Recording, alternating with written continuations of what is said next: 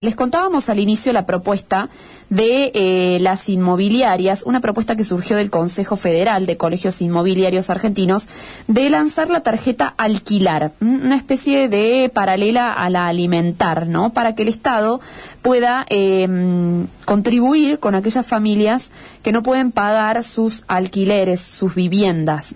Vamos a hablar con Diego Villarreal, que ya está en comunicación con nosotros. Él es secretario del Colegio Profesional de Corredores Públicos Inmobiliarios de nuestra ciudad para ver eh, de qué se trata un poquito esto. Diego Fernanda te saluda. Buenos días. Sí, buenos días, Fernanda. Muchas gracias. Gracias a usted por atenderlos. No, por favor. Eh, lo que se trata es buscar una herramienta que ya está en actividad, como la que es similar a, bueno, tarjeta alimentar, todo eso, para asistir las deudas contraídas que han tenido alguna parte de los inquilinos en este periodo de pandemia. Entonces se le busca una solución, se trata de llegar a una solución para que ambas partes, digamos, puedan salir aiosas de esta situación que, que no es que no es fácil, ¿no es cierto? Claro. Pero la tarjeta en sí contribuye a, o sea, iría a saldar esa deuda que que en estos periodos que ya vamos con un año, ¿no es cierto? Que que se para poder dejar en cero esa situación o por lo menos eh, amainar la deuda, ¿no es cierto? Claro. Eh, el Estado aportaría una suma fija, funcionaría eh, casi igual como eh, la que tenemos para la compra de alimentos. La idea es tomar una base similar a eso, para que bueno que, el, Estado ya está trabajando en eso, tiene ya la herramienta, la agilidad y pueda llegar a, deducir quiénes son las, las personas que realmente tienen esa necesidad y están en esa con esa complicación. Claro. Eh, el sistema, bueno, si bien es la idea, esperamos que la respuesta que el gobierno sea positiva para poder implementarla y buscar la forma que mejor se pueda implementar. Eh, están pidiendo inicialmente que no se prorrogue el congelamiento de alquileres que vence el 31 de marzo y esta es una de las propuestas para contrarrestar esa situación. Sí, sí, porque se sigue en una incertidumbre que el mercado inmobiliario eh, está, está frenado y no ayuda a nadie, no ayuda a ninguna de las partes. Claro. Eh, la persona que va a alquilar no sabe cómo va a estar, cómo, cómo cree que va a pagar en, acá un tiempo, qué es lo que estaría, cuánto era deuda, cómo va a salir de esta deuda. Entonces, paulatinamente se tiene que tratar de ir buscando este tipo de herramientas, no sé si es la, ideal, pero creo que es, es una que, que puede ayudar. Este, para ir buscándole la solución de ir saliendo y para que se reactive el mercado, para que para que para el bien de toda la comunidad que, que, vivimos de esto, la gente que necesita alquilar y los propietarios que también puedan pueden seguir trabajando, viviendo eh, a, lo que venían haciéndolo, ¿no es cierto? Claro. Eh, entre las propuestas, además de esta tarjeta, ¿está también el financiamiento con ahora 18, ahora 24 para los inquilinos? Es otra, es otra opción. Ajá. Es otra opción, digamos. Una, una, una opción es la tarjeta, para que el Estado asista totalmente y otra es la opción que se tire que entre 18 y 24 cuotas pueda salir de la deuda que se ha generado y que cuando salga cuando salgamos de este DNU el inquilino pueda eh, pagarlo sin tener que, que hacerse cargo de dos alquileres por ejemplo de lo que estaría hoy teniendo que enfrentar y que tenga un sistema de pago un poco más holgado y un poco más flexible. Bien, bien. Em, bueno, también está la posibilidad, o, no sé si usted puede confirmarnos, em, la cuestión de em, registrar los contratos en AFIP. Y, y, esto puede implicar para los propietarios una, un costo adicional, ¿no? Para declarar propiedades arrendadas. ¿Cómo está esta situación? Bueno, esta situación comienza a partir del primero de marzo. Eh, ya se sabía, ya estaba en la ley nueva, lo que no estaba implementado. Eh, es la obligatoriedad que tiene eh, el propietario de inscribirlo, de, elevarlo a la página de la AFIP. Con su clave fiscal, quiero recalcar que nosotros no somos sujetos obligados, sí podemos hacerlo a través pedido de, del propietario ¿Qué es lo que va a llevar esto en el largo plazo? No sabemos eh, si se va a generar algún impuesto nuevo, si si hay gente que no estaba, que no está en condiciones que tenga que estar inscrito en ganancia. Eh, el miedo total es que bueno que se impliquen mayores costos de los cuales eh, va a elevar lo, lo que es el consumidor final, ¿no es cierto? Claro. ¿Hasta acá no se registran en AFIP los contratos? Los contratos habitacionales no, no se venían registrando. Está la obligación ahora, está simple, o sea, a partir de, julio que salió la ley, decía que había que implementar, pero no estaba no estaba implementado. Ahora lo acaba de implementar la AFIP y bueno, y hay diferentes plazos para los que están desde el primero de julio del 2020 y distintos plazos para los que empiezan ahora el primero de marzo, que son 15 días. ¿Y, esto también puede ser que alcance a los contratos de cocheras?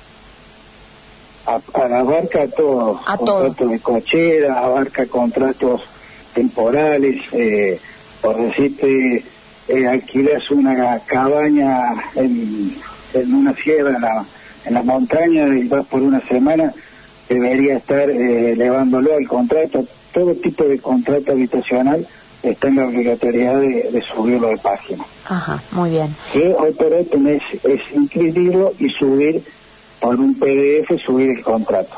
Bien, perfecto. Eh, bueno, esto me parece eh, implica eh, también una movilización de parte de los propietarios para conocer los procedimientos, algo que por ahí hasta acá no hacían ¿Están ustedes teniendo muchas consultas al respecto para saber cómo es el procedimiento, para poder llevarlo adelante? Sí, es algo que nos compete directamente, como también a la, a la parte contable, que es normalmente la que le lleva este tipo de actividades a los propietarios. Eh, y sí están, se están viendo cómo, cómo se realiza.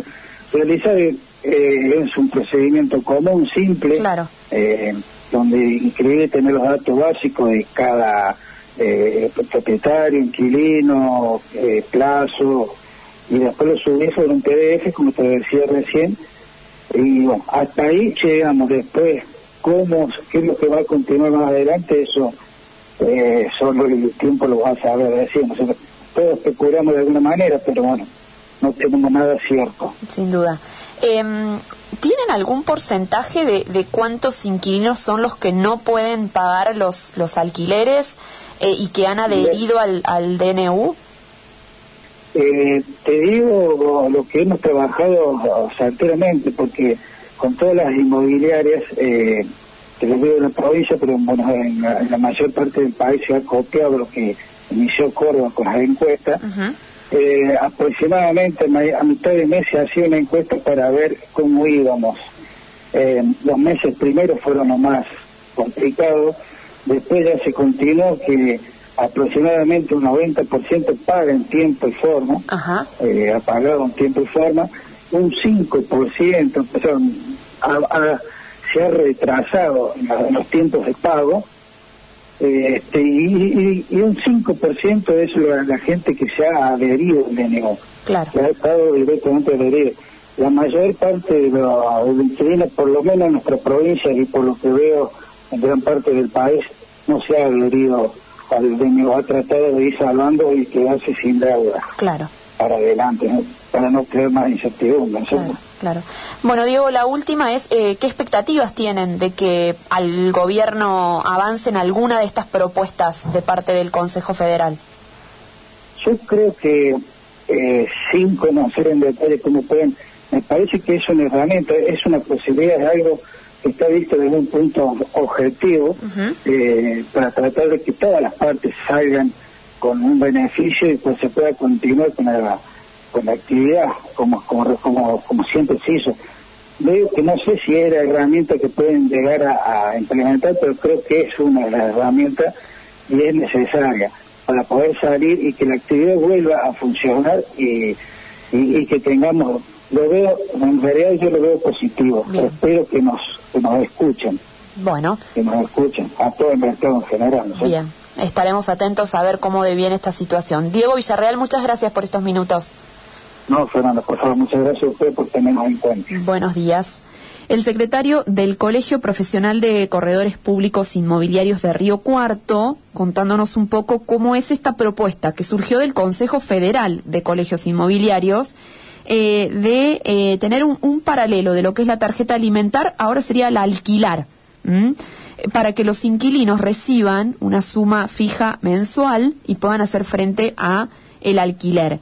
Un 5% de las personas que alquilan no han podido o todavía son deudores de alquileres desde que se determinó este DNU por la pandemia, ¿no?